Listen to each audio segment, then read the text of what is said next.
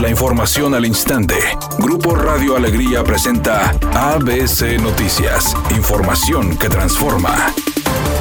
Tras la ratificación del Tribunal Electoral del Estado a la coalición Juntos Haremos Historia por Nuevo León, el partido Nueva Alianza presentó a Clara Luz Flores como precandidata a la gubernatura, donde el exfuncionario estatal Waldo Fernández se incorporó a su equipo de trabajo de cara a los próximos comicios. La precandidata aseguró que está comprometida con los ideales del partido, como dignificar a los maestros y los servidores públicos, agregando que tiene las propuestas para apoyar el sector magisterial, sin embargo no las reveló, debido a que los tiempos electorales se lo impiden. Además sostuvo que todo el proceso electoral será con transparencia en el uso de los recursos públicos destinados a las campañas. Por su parte, José Isabel Mesa, dirigente estatal del PANAL, señaló que el objetivo de la alianza conformada con Morena, el Partido Verde y el Partido del Trabajo es formar un gobierno que ofrezca oportunidades a todas las personas.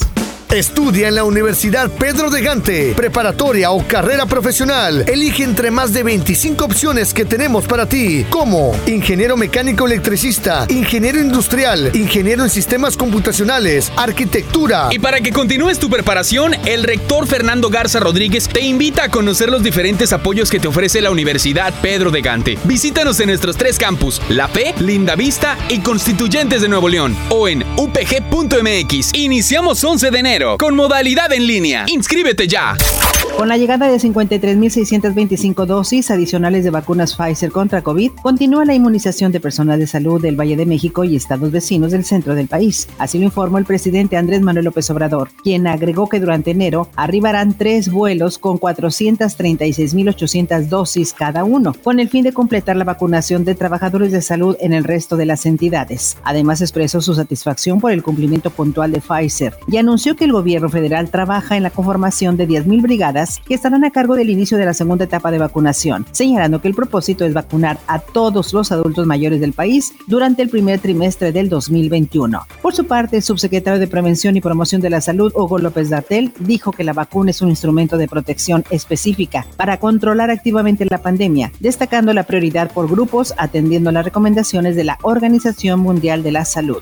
Editorial ABC con Bernardo Pérez. El COVID-19 está poniendo en la lona a los restauranteros de Nuevo León, además de las fuertes inversiones que han tenido que hacer para adaptarse a las restricciones sanitarias, el sector enfrenta los cambiantes mandatos del gobierno estatal que intermitentemente los priva de sus horarios y días más rentables. Según Canirac, ya se perdieron más de 80 mil empleos en el sector y han cerrado 6 mil establecimientos. A este paso, la industria estima recuperarse hasta el 2023 y no les falta razón cuando claman de las autoridades un poco más de sensibilidad.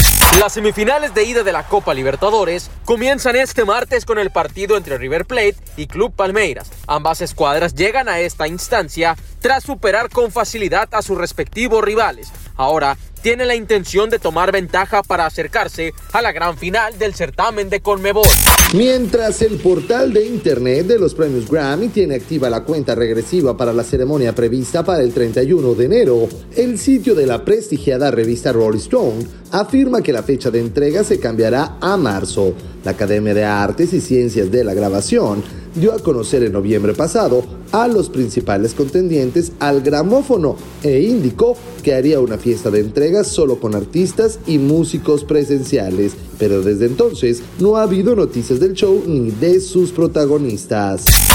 ¿Qué tal? Muy buena tarde, te saluda Uriel Vélez con el reporte vial. En este momento se registra un accidente en la avenida Gonzalitos en dirección hacia el norte antes de llegar a la avenida Fleteros. Está provocando tráfico lento, es sobre los carriles laterales, maneje con precaución ya que la velocidad estimada de avance es de 30 kilómetros por hora. Asimismo se registra un choque de crucero en Carlos Salazar y Santos de Gollado en el municipio de Monterrey. No se reportan lesionados, pero sí hay carga vial en esa zona. Mientras tanto, en el municipio de San Nicolás se reporta un accidente en la avenida Rómulo Garza a la altura de la avenida Las Torres. Sea paciente si circula por ese lugar y maneje con precaución. Recuerde siempre utilizar su cinturón de seguridad y no se distraiga con su celular mientras conduce. Que tenga una excelente tarde. Es una tarde con cielo despejado. Se espera una temperatura mínima que oscilará en los 16 grados. Para mañana, miércoles 6 de enero, se pronostica un día con presencia de nubosidad. Una temperatura máxima de 26 grados y una mínima de 12. La temperatura actual en el centro de Monterrey, 23 grados. ABC Noticias. Información que transforma.